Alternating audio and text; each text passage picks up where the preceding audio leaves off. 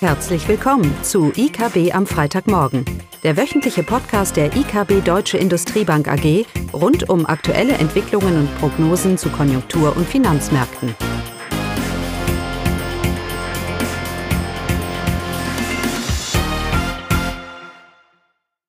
Willkommen zu IKB am Freitagmorgen mit Klaus und mir, Caroline. Ja, hallo auch von meiner Seite.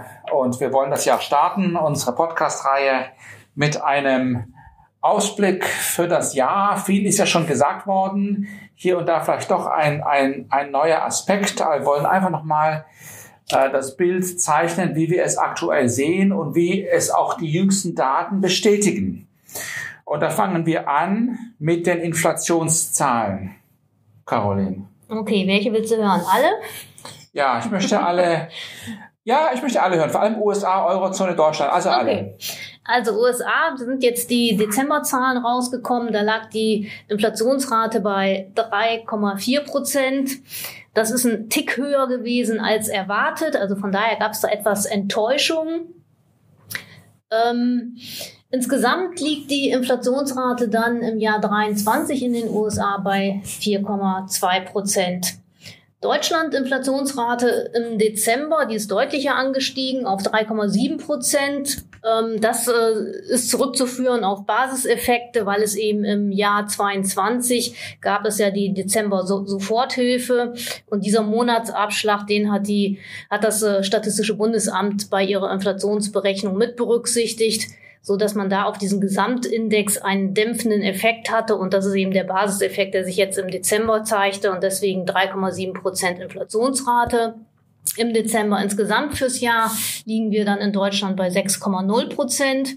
Und dieser Basiseffekt aus Deutschland hat sich auch in der Eurozone gezeigt. Hier lag die Inflationsrate im Dezember bei 2,9 Prozent von gestiegen von 2,4 im November und insgesamt ist das eine Inflationsrate von 5,5 Prozent im Durchschnitt. Jetzt hast du mir viele Inflationsraten ja. gesagt, aber die eigentlich wichtigen, nämlich der Ausblick, die hast du jetzt nicht erwähnt. Das und das, ich dir überlassen. Und das entscheidende Bild ist, ganz egal, ob ich in Deutschland bin oder in den USA oder in der Eurozone, wir werden eine 2 vor dem Komma sehen. Wir haben eine Prognose USA 2,6, Deutschland um die 2,5, Eurozone leicht, leicht darunter. Und von daher wird diese Inflation, wenn wir jetzt auf die Eurozone schauen, konsistent mit dem Inflationsziel liegen. Und spätestens im zweiten Quartal werden wir auch in Deutschland dann, werden diese Inflationsraten dann unter die drei Prozent rutschen. Und die große Sorge ist natürlich, dass fürs nächste Jahr, dass dann wieder Zweitrundeneffekte kommen und die Inflationsrate vielleicht doch etwas höher liegen könnte, und dieses überzeugende Bild, auch über Baseffekte, dass wir jetzt sehen, gesehen haben und weitersehen werden, dass sich das nicht mehr so be bewahrheitet. Und dem widersprechen wir schon immer ähm, auf Grundlage der konjunkturellen Entwicklung in der Eurozone. Ich weiß nicht, wie oft wir letztes Jahr immer gesagt haben, dass ich brauche eine Rezession und die Rezession ist da und diese Rezession wird Inflations, äh, die Inflationsdruck, Zweitrundeneffekte in den Griff bekommen, entweder über Margendruck oder über Lohndruckentwicklung. Und die Geldmengenentwicklung in der Eurozone zeigt uns das ja, das ja sehr deutlich. Ähm, und dementsprechend erwarten alle Volkswirte, auch die Märkte und selbst die Notenbanken sprechen davon, dass wir dieses Jahr Zinssenkungen sehen werden. Ich denke, das ist ein breiter Konsens. Bei den Inflationszahlen ist das ja auch durchaus zu erwarten. Die Märkte haben noch bis vor kurzem doch eine sehr deutliche Zinswandlung gehabt, dass wir ähm, kurzfristig aggressive Zinssenkungen sehen werden. Jetzt scheint es wieder etwas zu relativieren. Was ist hier das Thema? Das Thema ist eins von Normalisierung der Geldpolitik versus Zinssenkungen zur Stützung der Wirtschaft. Das ist so die große Diskussion. Dass die Zinsen fallen werden dieses Jahr, äh, davon ist auf jeden Fall auszugehen. Die Frage ist, zu welchem Maße es stattfinden wird und wie schnell, ist eben eine Frage, ob die Notenbank die Normalisierung einleiten wird oder ob sie in Sorge um die Konjunktur und dass sie da hinterherläuft, aggressiver, schneller agieren muss. Wenn eine Notenbank die Zinsen schnell senkt und deutlich senkt, ist eigentlich ein Zeichen, dass sie hinterherläuft. Vor allem, wenn man sich den Transmissionsmechanismus anschaut und die Länge, die es dauert, die Zeit, die es dauert, bis diese Zinseffekte sichtbar werden. Ähm, und wenn wir uns die USA anschauen, da warten wir immer noch darauf, dass diese US-Konjunktur jetzt doch mal deutlich sich eintrübt. Und von daher bin ich mir nicht so sicher in den USA, ob wir wirklich von Zinssenkungen zur Stützung der Konjunktur, zum Gegensteuern des konjunkturellen Eintrübung wirklich dieses Jahr erwarten können. Wir können sicherlich eine Normalisierung erwarten in der, Konjunkt äh, in der Geldpolitik. Wir kommen ja von der Inflation von, von 4,2 auf die zweieinhalb.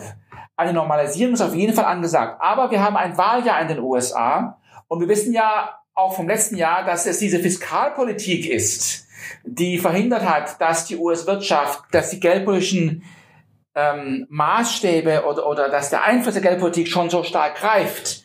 Das wurde ja durch die Geld, durch die Fiskalpolitik negiert.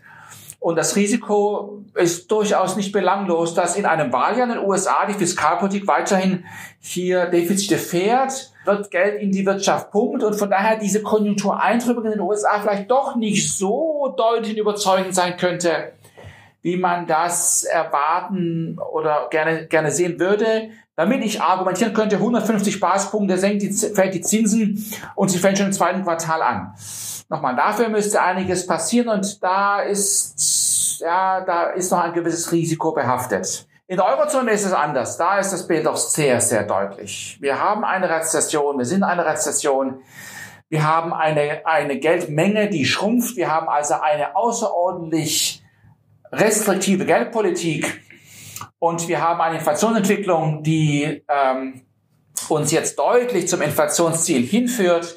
Im Schatten der Konjunktur auch, die, auch überschaubare Risiken von Zweitrundeneffekten und das sagt die EZB auch schon so zwischen den Linien, wenn man das sich, sich, sich anschaut. Ähm, und von daher sind alle Signale äh, deuten in eine Richtung. Die EZB wird die Zinsen senken, um nicht nur um ihre Geldpolitik zu normalisieren, sondern um den negativen Einfluss auf die Kreditvergabe, auf die Geldmenge so schnell wie möglich zu neutralisieren, um wieder unterstützend wirken, wirken zu können, zu einem gewissen Maße. Und von daher erwarten wir hier in der Eurozone, dass die EZB vielleicht sogar noch vor der FED die Zinsen, die Zinsen senken wird und dass sie deutlicher senken wird, als das in den USA ist, beziehungsweise das Risiko, dass sie in den USA eben nicht so schnell die Zinsen gesenkt werden, ist deutlich höher, als es für die Eurozone der Fall ist. Und die Märkte, wenn man sich die, Bund, die Renditen anschaut, 10 Jahre Bundrenditen, 10 Jahre US Treasuries, da hatten wir eine massive Rallye wir kamen ja von 5% 10 Jahreszinsen in den USA auf 3,8 waren es, glaube ich, im Tief, jetzt aber wieder über die 4. Und auch die Bundrenditen haben wieder äh, angezogen. Wir kommen hier von, ähm, von deutlich unter 2 jetzt wieder auf die 2,2 Prozent. Wir sehen eine gewisse Normalisierung, eine gewisse Relativierung, die Erkenntnis, dass es eben vielleicht doch nicht ganz so schnell vonstatten gehen wird, vor allem in den, in den USA. Die Zinskurve ist ja weiter invers. Von daher erwarten wir sowieso nicht so viel Zinssenkung am langen Ende. Der Markt erwartet immer noch relativ viel. Und wie gesagt, ich glaube, dass äh, das Risiko einer Enttäuschung in den USA höher ist als in der Eurozone. Denn die Konjunktur in der Eurozone, sie strauchelt ja weiter. Alle Indikatoren zeigen uns das und auch aus Deutschland heraus kommen hier keine erfreulichen Zahlen, Caroline, diese Woche. Genau, die Industriedaten aus Deutschland, die spiegeln genau dieses Bild der schwachen Konjunktur. Äh, hier gibt es ja erst die Novemberzahlen, die sind ja immer mit einem zeitlichen Lag kommen, diese Zahlen.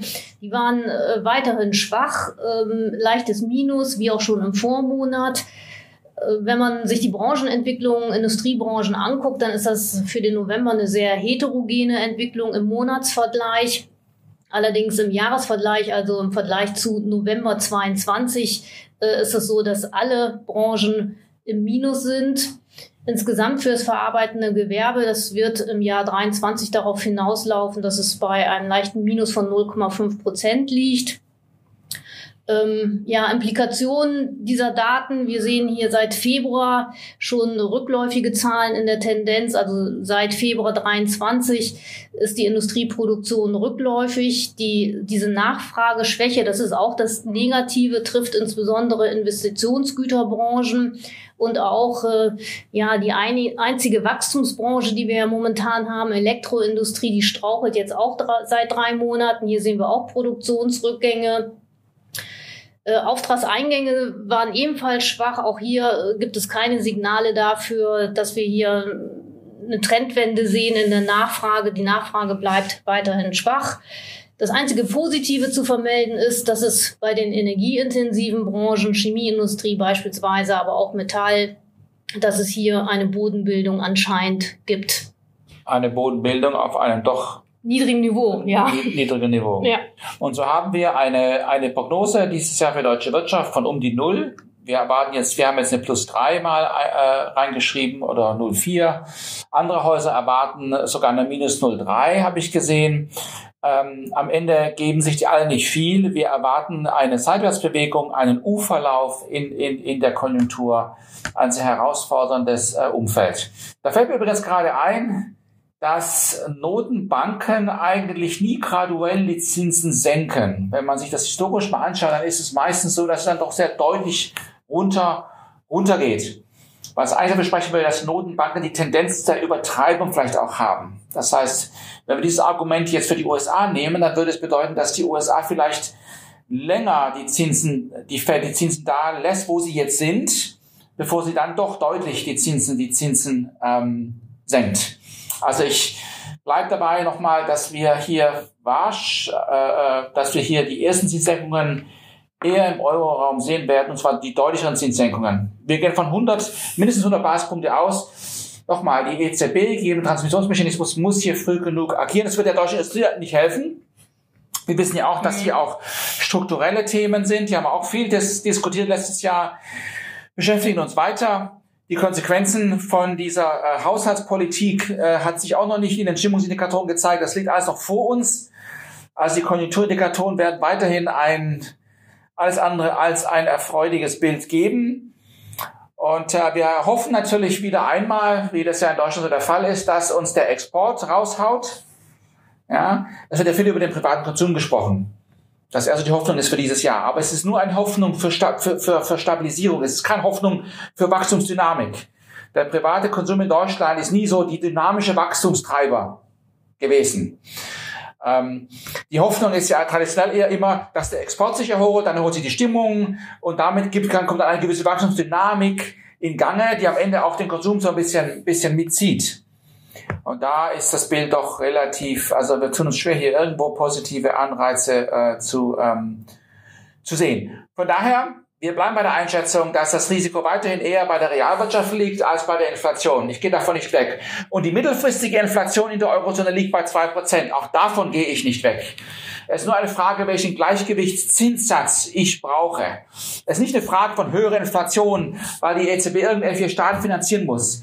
Ähm, das ist alles keine solide, Argumenta keine solide Argumentation. Es geht ja um reale Zinsen auch vor allem. Nein, die Inflation ist mittelfristig bei zwei Prozent. Die Frage ist, wo ist der Gleichgewichtszinssatz? Aber jetzt auf zwölf Monate schauen, 18 Monate schauend, ist natürlich die Konjunkturschwäche in der Eurozone das Dominierende. Äh, und das wird natürlich sicherlich die, der viel Raum der EZB geben, die Zinsen, die Zinsen zu senken. Genau. Was ist eigentlich unsere Prognose für die USA für nächstes Jahr, Caroline Bipp? Wir haben eine 1,3 hier drin. Ja, wir erwarten eben diese Abkühlung. Ähm, aber wie gesagt, das ist mit hohem Risiko behaftet in diesem Wahljahr, dass wir, dass wir, dass wir haben. Es war interessant zu sehen, welche möglichen Schocks sich aus äh, dem, aus dem Wahlergebnis in den USA noch ergeben werden. Für die Weltwirtschaft, auch geopolitisch, auch mit China, ähm, und für unsere, und für unsere Exporte insgesamt ist festzuhalten, wenn wir uns jetzt, du hast viel über die Branchen gesprochen, die Prognosen, ach, die, die ähm, Produktionszahlen.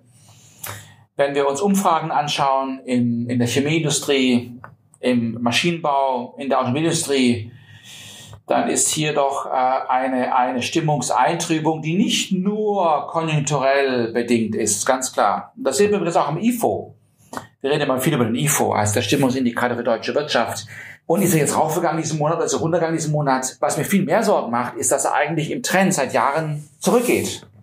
Das heißt, wir haben seit Jahren diese Entwicklung die letzten Jahre, dass die deutschen Unternehmen eigentlich in der, eher eine zunehmend negative Stimmung haben, was die aktuelle Lage bzw. Die, die den Ausblick angeht am Standort, am Standort Deutschland. Aber so weit nach vorne wollen wir jetzt vielleicht nicht schauen. Das wird also nicht viel geändert von dem, wo wir letztes Jahr aufgehört haben. Der Hoffnungsschimmer bleiben eben diese, die Zinssenkungen, wobei die sich die Folgen natürlich erst nächstes Jahr zeigen werden. Für die Realwirtschaft. Gut. Schönes Wochenende. Tschüss. Das war das wöchentliche IKB am Freitagmorgen. Sie wollen immer über neue Ausgaben informiert bleiben? Dann direkt den Podcast abonnieren. Oder besuchen Sie uns unter www.ikb-blog.de slash podcast.